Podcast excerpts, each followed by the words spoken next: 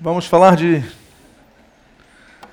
dois tipos de rede que tratam de um contexto no início do ministério do Senhor Jesus Cristo. O Senhor Jesus, ele tinha sido batizado no Rio Jordão. Temos o contexto em que o Senhor Jesus, como diz a palavra de Deus no Evangelho de Mateus, capítulo 4, é levado ao deserto pelo Espírito de Deus para ser tentado. Ali Jesus é tentado durante 40 dias. Ele vem, inicia seu ministério. Nós temos o chamado dos discípulos. E nesse contexto do chamado dos discípulos, Jesus já começa a ter a sua fama espalhada.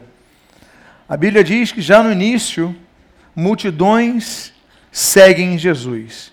Eu convido a que você abra a sua Bíblia no Evangelho segundo aquele que não conheceu Jesus pessoalmente, o evangelista que não teve um encontro pessoal com Jesus, mas que tão bem escreveu sobre ele. Abra no Evangelho segundo Lucas, capítulo de número 5. Lucas, capítulo de número 5. E o título desta mensagem é Redes secas, redes molhadas. Temos o texto, caso você nos visita, não tem uma Bíblia, nós temos o texto na tela para que facilite então a sua compreensão, você possa então acompanhar o texto. Registra o autor sagrado. Aconteceu que, ao apertá-lo a multidão para ouvir a palavra de Deus, Estava de junto ao mar, estava ele junto ao, ao lago de Genezaré, e viu dois barcos junto à praia do lago. Mas os pescadores, havendo desembarcado. Oremos. Pai amado, nós não demos continuidade a essa frase que aparentemente parece terminar-se no meio de um pensamento. Mas pedimos que tu fales aos nossos corações nesta noite abençoes a nossa vida, fortaleças a nossa fé. E o que nós pedimos, Deus, nós fazemos agradecidos em nome de Jesus. Amém. E amém. Eu vou reler esse texto. Aconteceu que, ao apertá-lo a multidão para ouvir a palavra de Deus, estava ele junto ao lago de Genezaré e viu dois barcos junto à praia do lago. Mas os pescadores, havendo desembarcado, temos uma problemática que vai se iniciar com essa frase. Mas os pescadores tendo desembarcado. Temos o início de um contexto onde vai se configurar uma belíssima história, onde vai se desenvolver um grande milagre na vida de muitos homens. Milagre este que começa no, num esboço do ministério do Senhor Jesus, um potentoso milagre. Mas tudo começa quando Lucas registra que mais os pescadores havendo desembarcado. Esse mais tem que chamar atenção. Esse mais indica uma condição que é antagônica ao objetivo central. Mas, havia dois barcos, mas, entretanto, porém, os pescadores haviam desembarcado. Por quê? Porque, segundo o autor, não era para eles terem desembarcado, era para estarem no barco, era para estarem chegando, mas ainda no barco. O barco representa, nesse contexto, o local onde Deus quer que nós estejamos. O barco representa, nesse contexto, a igreja de Jesus. O barco representa, nesse contexto, a nossa missão. Estarmos no meio do, lar, do, do lago para pescar vidas que estão perdidas. E diz o texto: os pescadores, havendo desembarcado, lavavam as redes. Se o barco representa a igreja, se o barco representa a nossa missão, as redes representam os instrumentos que nós temos para alcançar nossos objetivos. Com as redes, os pescadores alcançavam seu objetivo maior, que eram os peixes. Sem as redes, não conseguiriam capturar muitos peixes. Talvez no anzol conseguissem um, outro. Talvez com uma flecha conseguissem um outro. Mas a rede visava otimizar o tempo e amplificar os resultados. Diz o texto que eles estavam lavando as redes, mas eles desembarcaram estavam lavando as redes. Há muitas pessoas que têm saído da igreja ao longo dos anos. Deus tem acrescentado instrumentos como redes para pescarem, mas não tem pescado nada. Eles desistiram. Estão numa vida evangélica onde estão desanimados, receberam dons, talentos ou desenvolveram habilidades, e são três recursos que nós temos para utilizar para o Senhor, mas não desenvolvem nada disso. A Bíblia fala de dons espirituais. Temos uma listagem muito grande no Antigo Testamento, mas depois do advento do Espírito Santo, conforme prometido ali em Joel capítulo 2, nós temos então o espalhar do Espírito Santo na terra, como nós lemos em Atos capítulo 2 também. E ali nós temos então relações no Novo Testamento dos dons espirituais. 1 Coríntios nós temos, 1 Pedro nós temos, Romanos nós temos, Efésios nós temos. Nós temos relação espalhada, de dons espalhados na Bíblia, e no Novo Testamento especificamente para a igreja. Pessoas têm recebido dons espirituais. Pessoas têm, pessoas têm talentos naturais. Pessoas têm talento para cantar, têm uma boa voz, como nós temos aqui pessoas têm habilidade para falar idiomas, pessoas têm habilidade de comunicação, e pessoas também têm habilidades desenvolvidas. As pessoas não nascem aprendendo teclado, elas desenvolvem essa habilidade, essas habilidades. Então nós temos três recursos que são nossas redes. Deus, Ele coloca as redes em nossas mãos. No barco, nós temos que estar no barco para pescar, para utilizar as nossas redes. Nós vivemos um conflito.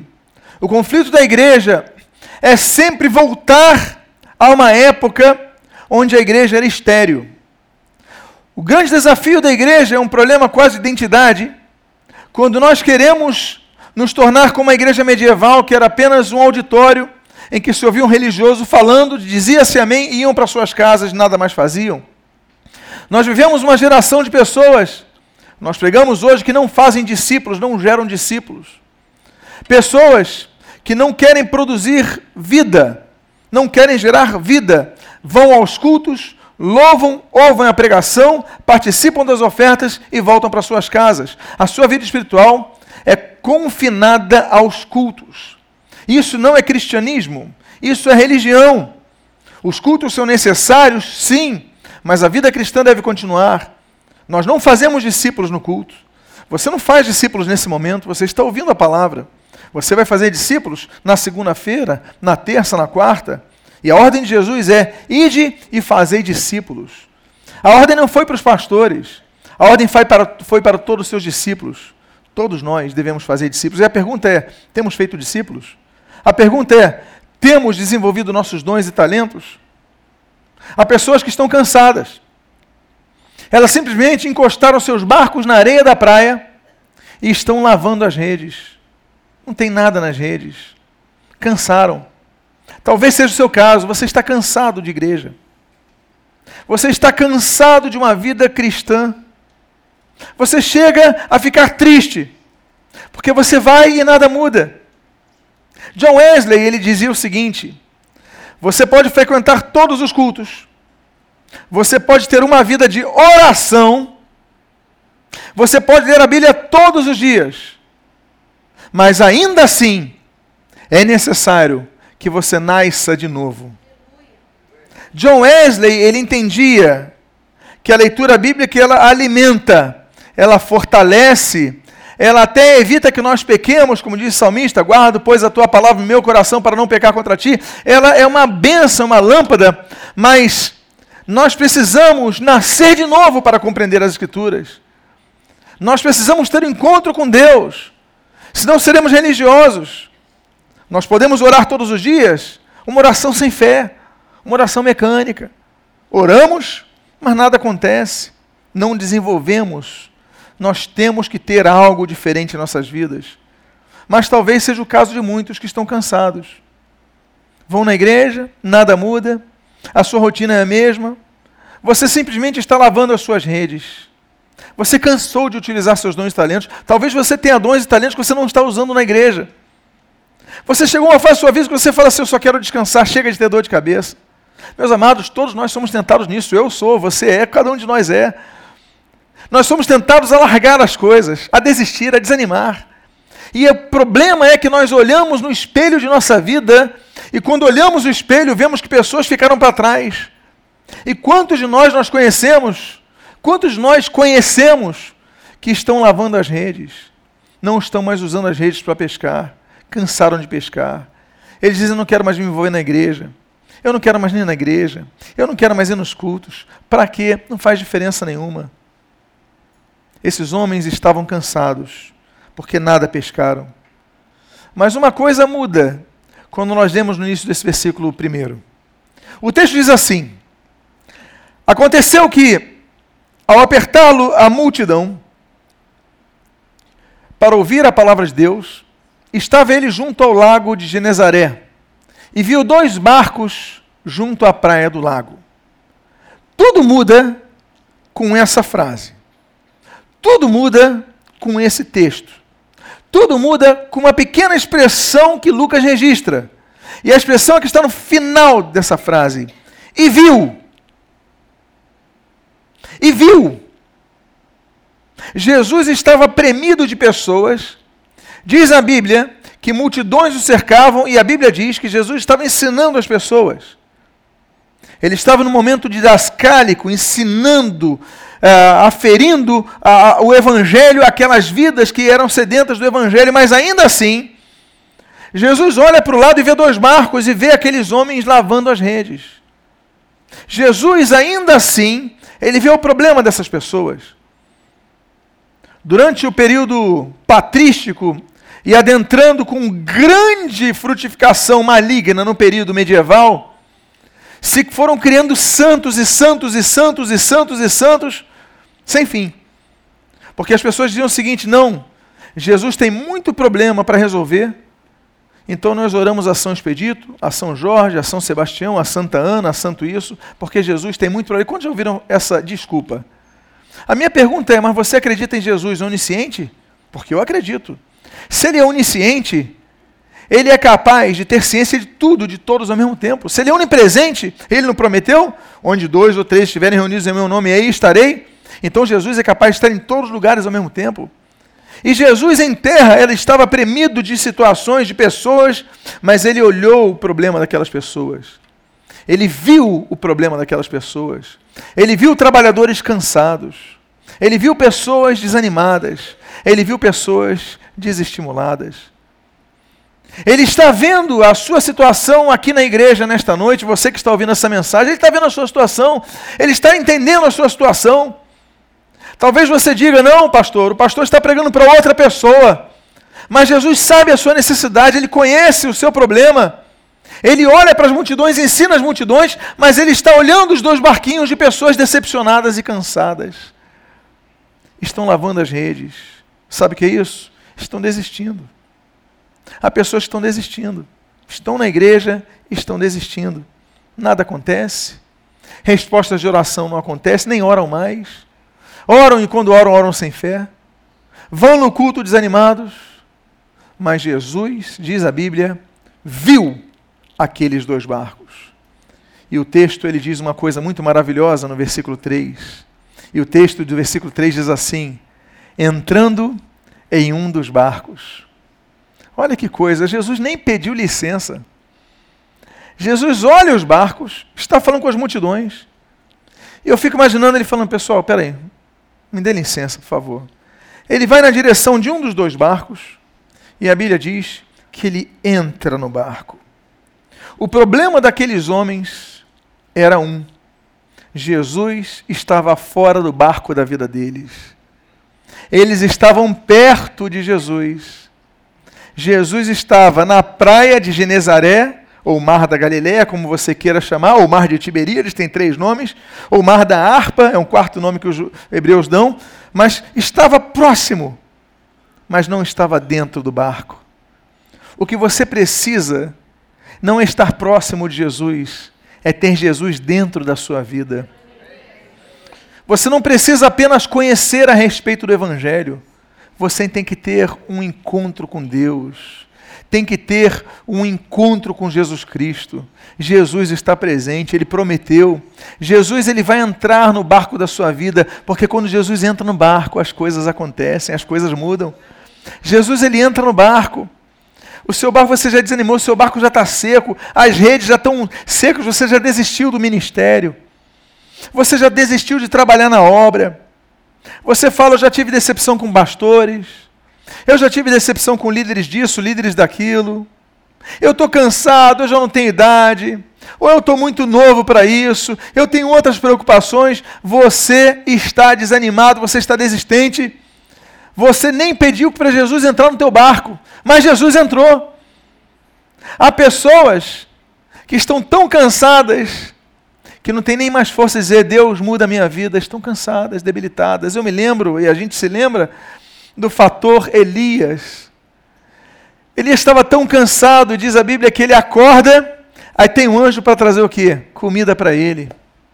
Aí diz a Bíblia, come e dorme.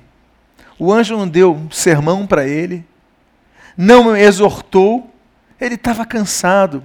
Elias queria morrer, ele estava desanimado. Ele queria desistir de tudo. Ele queria a morte. Deus, eu quero a morte. E o anjo falou assim: Olha, come e dorme. Você precisa só dormir. E ele dorme de novo. Jesus não despedaça essa cana, não quebra quem está cansado. Esses homens estavam desanimados, talvez você esteja desanimado, mas quando você percebe, Jesus está do teu lado. É aquele Jesus que estende a mão. Nós devemos estender a mão para Cristo, claro que devemos estender a mão para Cristo, mas tem momento que a gente não tem nem força para estender a mão. A gente está tão cansado e quando a gente olha, Jesus nos levantando. Há várias curas na Bíblia que você vê que as pessoas nem exerciam fé, era fé de terceiros. Nós vemos a iniciativa de outras pessoas. Nós vemos a iniciativa de quatro homens ali que fazem um buraco no teto. Nós temos a iniciativa, nós temos o caso de menina morta, como é que ela vai pedir alguma coisa? Aí Jesus manda essa menina levantar. É um Deus da misericórdia, é um Deus que nos visita. Ele está presente para te abençoar. Você pode estar cansado, mas eu quero dizer uma coisa para vocês. Jesus não desistiu de você. Você está com as redes secas, mas de repente, quando você olha Jesus entrando em um dos barcos, e quando isso acontece, tudo muda o texto continua dizendo o seguinte, no versículo 3: Pediu-lhe que o afastasse um pouco da praia. Ele chega para os discípulos e fala: Olha, vamos sair daqui, tem muita gente perto. O nosso problema muitas vezes é esse. É não apenas estarmos com barco na areia, mas estarmos no barco perto das multidões. Porque há momentos que as multidões só atrapalham. Já aconteceu contigo de você ter amanhecido um dia muito feliz, você escova o dente cantarolando, você toma um banho, você fica alegre, você sai feliz, cantando louvores ao Senhor, entra no elevador, de repente a porta abre e entra o teu vizinho. Aí você, bom dia! Aí o teu vizinho, quem sabe? Talvez, né? O que, que houve? E o vizinho fala uma questão de dois minutos contigo, chega no térreo, ele vai para um lado, você vai para outro arrasado, desanimado. Não acontece isso com a gente? A gente, às vezes, está perto de pessoas sem fé, que só minam a nossa alegria e mais, destroem a nossa fé. Quer um exemplo? Você sai da igreja, aí o pastor fala assim: não, você vai entrar na autoescola e vai fazer a tua autoescola. Você não, não sabe dirigir, você quer dirigir, você, mas você teve problemas, você perdeu, você falhou no teste, aí você desistiu. Ah, não, não leva jeito para isso. Você desanimou. Aí o pastor fala assim: não desanima. Você perdeu a primeira, mas vai chegar na segunda. E vai em frente. Aí você chega, eu vou fazer autoescola, segunda-feira me inscrevo. Aí você chega e fala para o teu marido: olha, eu vou fazer autoescola Amanhã eu vou entrar na autoescola de novo. Aí teu marido fala assim: O quê? Você já não errou? Já não perdeu? Ou senão ele fala assim: você está muito velha para isso. Vai atropelar as pessoas. Aí ele dá uma declaração. Aí sabe o que você faz? Você desiste. Por quê? Porque você compartilha a tua fé com pessoas que não têm fé e elas minam a tua fé. Você lembra aquele milagre que Jesus chega na casa onde está aquela menina e fala assim para os pais: Olha, manda todo mundo sair daqui. Ficam esses dois discípulos, ficam os pais, mais ninguém, não quero ninguém aqui. Jesus falou: essa menina dorme, e diz a Bíblia, e riam-se dele. Jesus expulsa todo mundo. Eu faço uma pergunta: Jesus teria condições de fazer o mesmo milagre de ressuscitar a menina com todo mundo ali dentro? Sim ou não? Por que, que ele mandou elas, eles saírem? Jesus está nos ensinando o seguinte: há momentos que as multidões elas nos afetam em relação à fé. Você quer fazer um projeto, um trabalho, e chega uma pessoa na tua casa, no teu emprego, e fala: o que? Não vai dar certo. Você vai largar as drogas? Não vai conseguir, não. E isso e aquilo, como é? aí você desanima por causa da multidão. Em termos de sociedade, há estudos que falam sobre isso. Max Weber, o pai da sociologia, ele fala sobre o conceito de que a massa ela infere grande influência no indivíduo.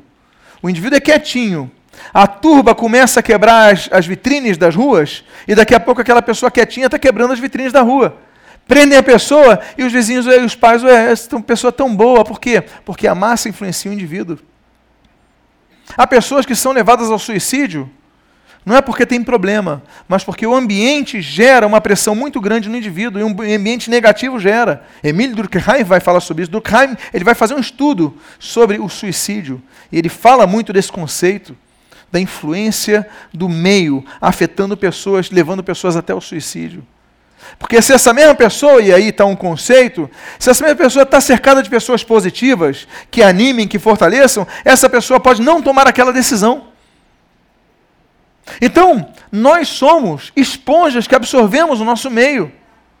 Nós somos pessoas que absorvemos essas situações e olha, quando a crise está muito grande, nós ficamos abalados, desestruturados. E as multidões na areia talvez diziam assim: é, não deu para pescar hoje, está é, muito ruim a pesca, é, você não vai, vai para cá, não vai comer nada hoje, é, hoje não vai ter dinheiro para vender os peixes. Jesus fala o seguinte: olha, vamos fazer o seguinte, vamos sair de perto e vão para o meio. Às vezes nós temos que nos isolar. Jesus muitas vezes se isolava. Jesus podia ser tentado pelo Espírito Santo no meio das multidões, mas Jesus se afasta por 40 dias. Há momentos, nós lemos na Bíblia, que Jesus pega o barquinho e vai sozinho para o meio do mar, mesmo local, o mesmo da Galileia. Vai se isolar. Jesus, quando está naquele horto de Getsemane, né, o Getsemane, Jesus então ele fala: fique aqui, enquanto eu vou orar ele não conseguiria orar com os discípulos? Claro que conseguiria orar, mas tem momentos que ele precisa da intimidade. Tem momentos que é o que ele ensina: olha, você quer falar com o pai? Vai para o teu quarto, fica lá sozinho, fala que Deus vai te ouvir. Porque nós precisamos muitas vezes nos isolar das muitas vozes. Você sai com a fé, com ânimo e tal, você vai botar um post na internet, chega aquela, aí você muda tudo, você modifica, você é influenciado. Tem momentos que nós temos que fazer retiro. O jejum o jejum bíblico não é apenas jejum de, de abstinência de alimentos, como nós procuramos limitar. Temos jejum de Isaías, o jejum de Daniel, o jejum de tantos jejuns. É o jejum de fazer o mal. É o jejum de. Temos que ter muitas vezes o jejum de ter contato com pessoas, para nós termos contato só com Deus. Isso é um tipo de jejum. Nos abstermos de pessoas para nos isolarmos no nosso quarto, nos isolarmos no retiro, termos um momento a sós com Deus, um momento de oração. Eu lembro de retiros que eu ia criança, que tinha assim a hora devocional, momento a sós com Deus. Mas ninguém podia falar com ninguém. Para você focar em Deus, só orar a Deus, ou ler o texto bíblico. Mas nós perdemos isso. Jesus ele disse para os discípulos o seguinte: olha, vamos nos afastar da praia. Vamos ficar perto, diz o texto ali. Pediu-lhe que o afastasse um pouco da praia. Não vamos ficar tão longe, mas vamos nos isolar. Às vezes você precisa isolar de certas pessoas. Há pessoas que estão te fazendo mal. Há pessoas que estão sendo uma influência negativa na sua vida. E às vezes você não entende que às vezes você precisa se afastar dela. Eu não estou falando para romper a amizade, não é isso. Mas estou falando que às vezes você precisa dar um tempo para você voltar a se reorganizar quanto ao seu foco. Porque enquanto as pessoas estiverem colocando coisas, nossa, a gente não vai ter um foco em Cristo. Você, então Jesus fala: se afasta um pouco. E o segredo é Jesus no barco, mas nós obedecermos a Jesus e nos afastarmos um pouco. O texto continua dizendo assim: E assentando-se, ensinava do barco as multidões. Jesus já não estava na areia. Jesus estava no barco. E do barco ele ensinava as multidões. Nós temos dois meios aqui muito interessantes, dois mundos aqui muito interessantes. O mar representa o mundo. O barco representa a igreja que tem que estar influenciando o mundo. Mas nós devemos cuidar dos dentro, de dentro do barco e nós devemos anunciar o evangelho para os que estão fora. Nós temos uma missão dupla. Nós temos que ter comunhão uns com os outros e nós devemos levar a luz de Cristo aos que estão fora do barco, estão na praia. Nós aprendemos que quando estamos com Jesus, uma coisa não anula a outra. Nós podemos nos distanciar um pouquinho, mas a nossa missão deve ser mantida. Ele ensinava as multidões. No barco, nós podemos ensinar as multidões. Da igreja, nós podemos ensinar as multidões. Há pessoas que não estão em igreja e querem ensinar coisas para a gente. Como é que pode? Há pessoas que querem dar lição de moral para a gente, não vão no culto, não oram, não lêem a Bíblia. Que história é essa? Ah, eu tenho um problema no meu casamento, eu vou buscar conselho com um sujeito que casou oito vezes. Você faria isso? O homem só fracassou na vida dele. Que conceito eu vou ter com ele? Eu vou buscar com um casal que tem uma solidez, casamento, marido de uma só mulher, firme ali e tal. É isso que eu vou buscar conselho. É o que eu falo. Se você tem um problema no seu, no seu radiador, no radiador do seu carro, você fala, meu radiador está ruim, eu vou procurar meu cardiologista para ajudar. Aí você leva o teu carro para o cardiologista, ele vai poder te ajudar? Não. Aí você está com um problema no coração, dá uma, uns pontas no coração, e você assim, eu vou correr para o borracheiro. Aí você fala, borracheiro, estou com um problema no coração, ele vai poder te ajudar? Nós devemos ser coerentes nisso. Buscar ajuda em quem está lutando naquela área e está vencendo naquela área. Nós devemos, como igreja, ser luz do mundo, do mundo, sal da terra. Nós devemos estar dentro do barco, porque do barco nós podemos é, abençoar as multidões, do barco nós podemos ser luz para essas vidas.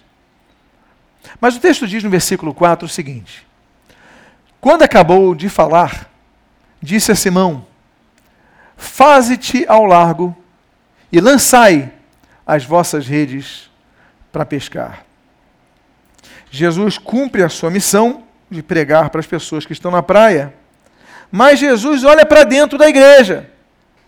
Nós temos a missão de fora e temos a missão para dentro. E aí nós temos um grande ensinamento de Jesus. As nossas redes não podem ficar secas. Nós recebemos redes e temos um barco é para que as redes fiquem molhadas porque o objetivo é que nós lancemos as redes no mar. Jesus ele fala: Simão, olha, lança as redes para pescar. João da Silva, lança as tuas redes para pescar. Maria Antônia, joga as tuas redes para pescar. Irmãos, usem aquilo que Deus vos deu para cumprir a vossa missão. Deus vos deu dons, usem seus dons. Os dons não são feitos para que você enterre. Mateus 25, Jesus fala sobre isso. Daquele que tinha um dom só, ele enterra com medo. Jesus fala: retira dele e dá para o que produziu mais. Aí pega o que tinha cinco e, e, e multiplicou para dez, fica com onze. Por quê? Porque o que nós recebemos de Deus nós temos que usar. Se Deus te deu um dom, você tem que usar. Se Deus te deu um talento, usa para a glória de Deus. Se Deus te deu uma habilidade desenvolvida, usa para o Senhor. Igreja é isso.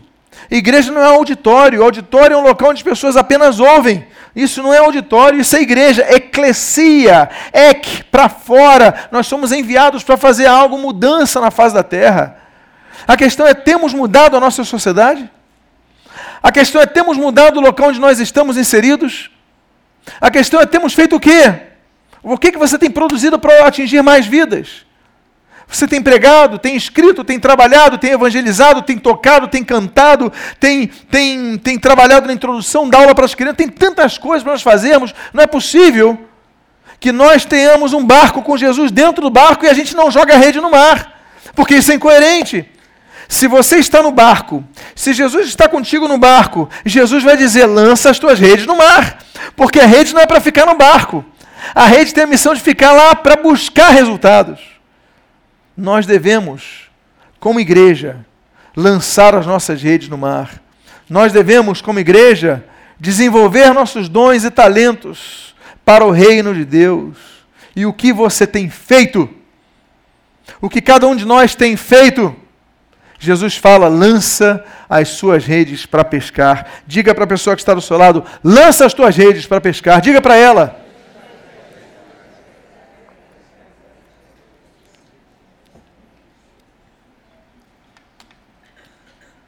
O versículo 5. Nós temos um texto muito interessante. Nós vemos um homem sem fé. Pedro. Pedro, no seu nome é, aramaico, né, Shimeon, diz assim: Respondeu-lhe Simão, mestre, havendo trabalhado toda a noite, nada apanhamos, mas, sob a tua palavra, lançarei as redes. Isso é fé? Para mim, isso não é fé. Ele não tinha certeza. Fé não é convicção? Ele tem convicção? Ele, tem, ele obedece. 100% de obediência. Eu não estou questionando obediência. Eu estou questionando convicção. Ele tem convicção? Olha só a desculpa, a resposta de Pedro. Mestre, havendo trabalhado toda a noite, nada apanhamos.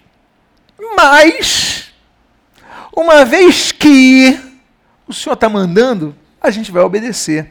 Isso é fé? Isso não é fé. Isso é obediência. Não confunda as duas coisas: fé e obediência. A fé move montanhas. A fé agrada a Deus, afinal de contas, sem fé é impossível agradar a Deus. Mas há milagres que Deus faz, mesmo quando nós não temos fé. Volto a dizer, quando Jesus vai ressuscitar Lázaro, Lázaro tem fé? Não, está morto. Quando cura a menina a distâncias, a quilômetros de distância, ela, a menina, não tinha fé, nem sabia de nada.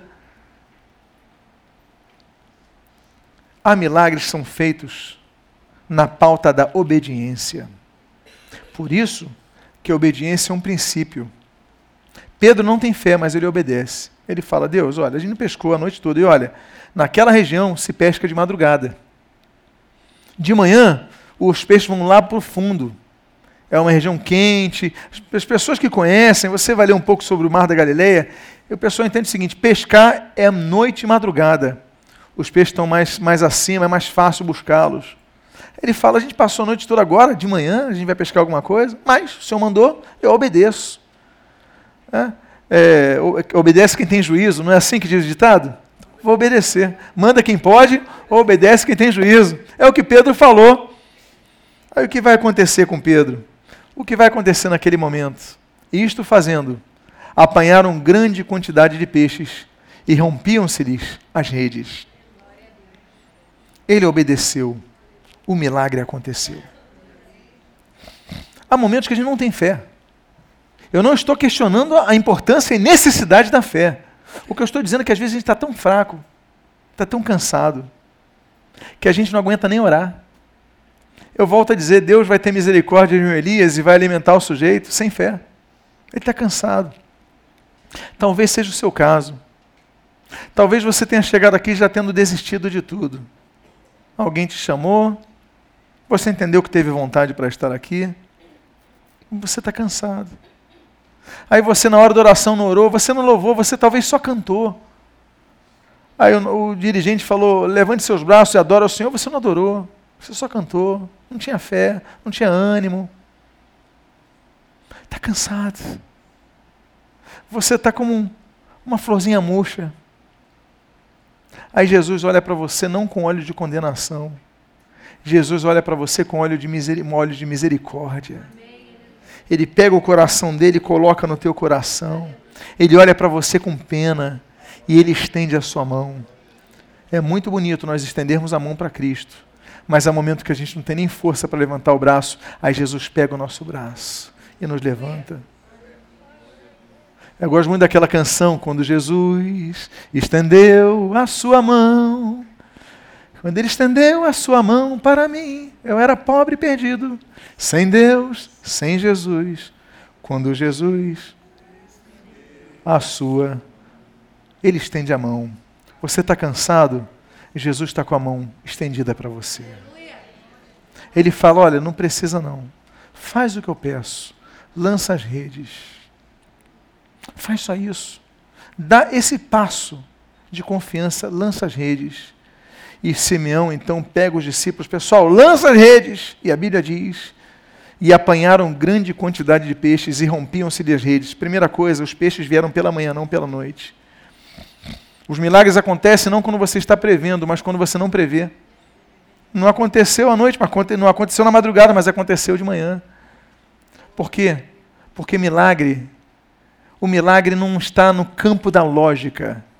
O milagre está no campo do sobrenatural. Quando as pessoas menos pensam que vai acontecer, aconteceu. Quantos já foram abençoados com milagre assim? Você não esperava acontecer, de repente aconteceu, e às vezes você estava lutando por aquilo, não aconteceu, acontece, milagre é isso. E durante a manhã, pescaram. No momento que eles estavam secando as redes, Jesus mandou molharem as redes. No momento que você está decidido a não fazer mais nada para Cristo, é hora de você voltar a se envolver na obra de Deus, a dizer: Senhor, me usa. Porque Jesus vai falar: olha, lança as redes e o milagre vai acontecer, a ponto de romperem-se as redes. E o texto, então, no versículo 7, eu estou caminhando para o final dessa mensagem. O versículo 7, o texto assim diz: Então, fizeram sinais aos companheiros do outro barco para que fossem ajudá-los. Vocês lembram que Jesus entra num dos dois barcos? Jesus vê os dois barcos, mas entra num só. Quando ele entra, ele fala o seguinte: olha, vamos nos afastar da praia. Um barco se afasta e o outro barco está lá, está na areia. O milagre acontece. O que, que os discípulos fazem? Diz assim: fizeram sinais para os companheiros do barco: pessoal, vem nos ajudar. Precisamos de ajuda porque tem muito peixe. E aí os outros vão. O que, que eu quero dizer com isso?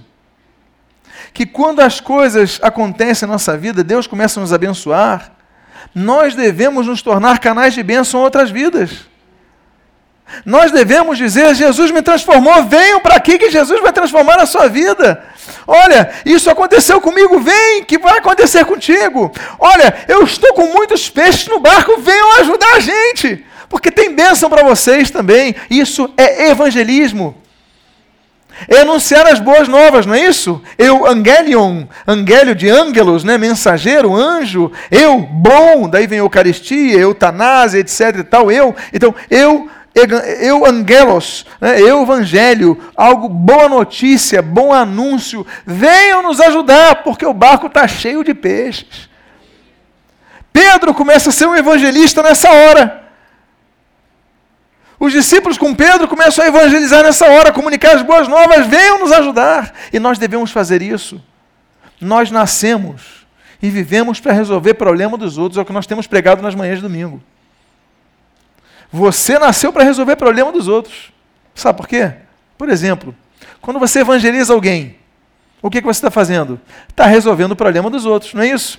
Quando Jesus fala, ide por todo mundo e pregar o evangelho de toda criatura, ou seja, vão e resolvam o problema dos outros.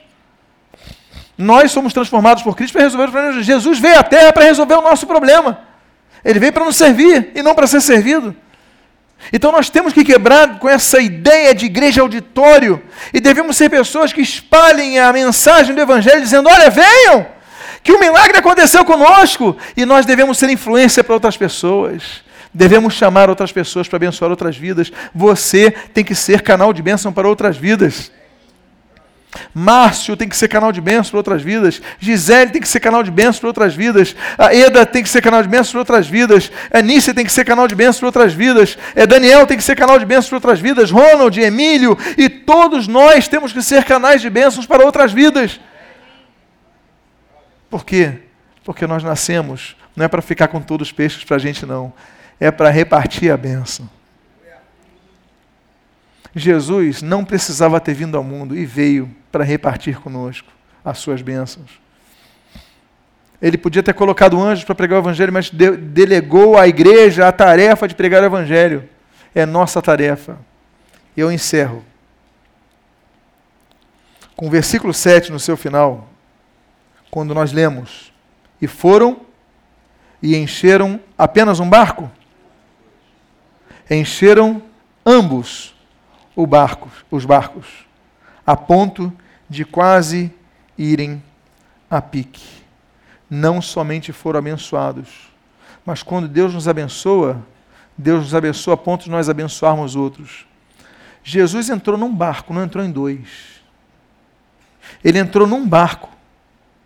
Mas a partir da bênção desse barco, a bênção se espalhou para outro barco. Eu não tenho dúvida que se tivessem quatro barcos, eles iam chamar os outros e os outros, e aquilo ia ser um, um, um multiplicador. O que, que é isso? A igreja. Nós somos abençoados para abençoar outras vidas. Olha, o milagre Jesus operou por causa de uma postura de obediência. A gente não lê que as pessoas outro, do outro barco ouviram Jesus mandar lançar a rede.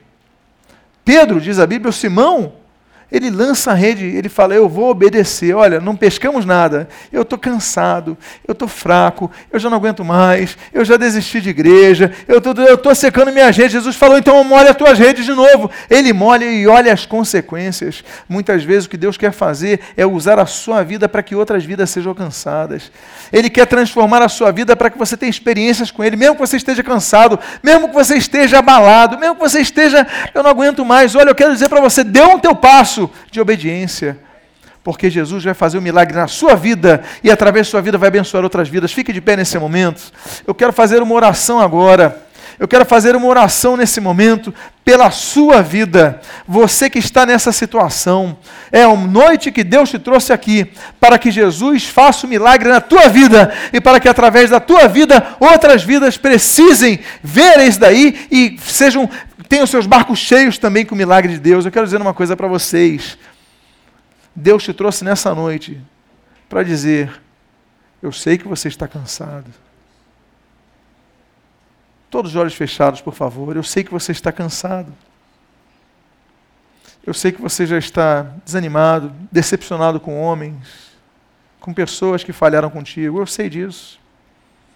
Mas eu só peço uma coisa não guarde as suas redes, continua lançando no mar.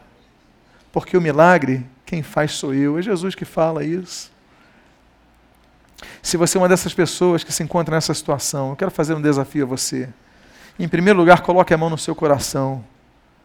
E em segundo lugar, venha aqui à frente. Sai do seu lugar agora. Porque esse é o passo que você vai dar obediência. Isso, sai do seu lugar, pode sair, pode vir aqui à frente. Se você quiser se ajoelhar aqui diante desse altar, se ajoelhe, fique à vontade, sai do seu lugar, porque hoje é noite de cura.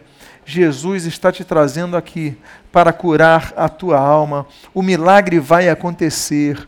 O seu barco vai ser cheio de peixes. Você vai ser canal de bênção a outras vidas. Mas sai do seu lugar. Eu sei que há mais pessoas aqui. Todos os olhos fechados, por favor. Eu sei que há mais vidas aqui. Você cansou, você está fragilizado. Mas Jesus te chama nessa noite aqui para você dar um passo de fé. Esses irmãos deram esse passo de fé. Não tiveram vergonha. Hoje é noite de você romper com isso. Sai do seu lugar, se você ainda não saiu, foi tocado pelo Espírito de Deus, hoje é noite de transformação de vidas. Pai amado, em nome de Jesus, eu te agradeço pela tua palavra, Pai. Eu peço, Pai, tem misericórdia de cada uma de nossas vidas, Pai. Essas vidas que vieram aqui à frente, Pai, atendendo o teu chamado, Pai. Que recebam o teu toque, Pai, em nome de Jesus. Restaura a sua vida, Pai. Restaura para que tenham experiências profundas contigo, Pai. Em nome de Jesus, abençoa, Pai.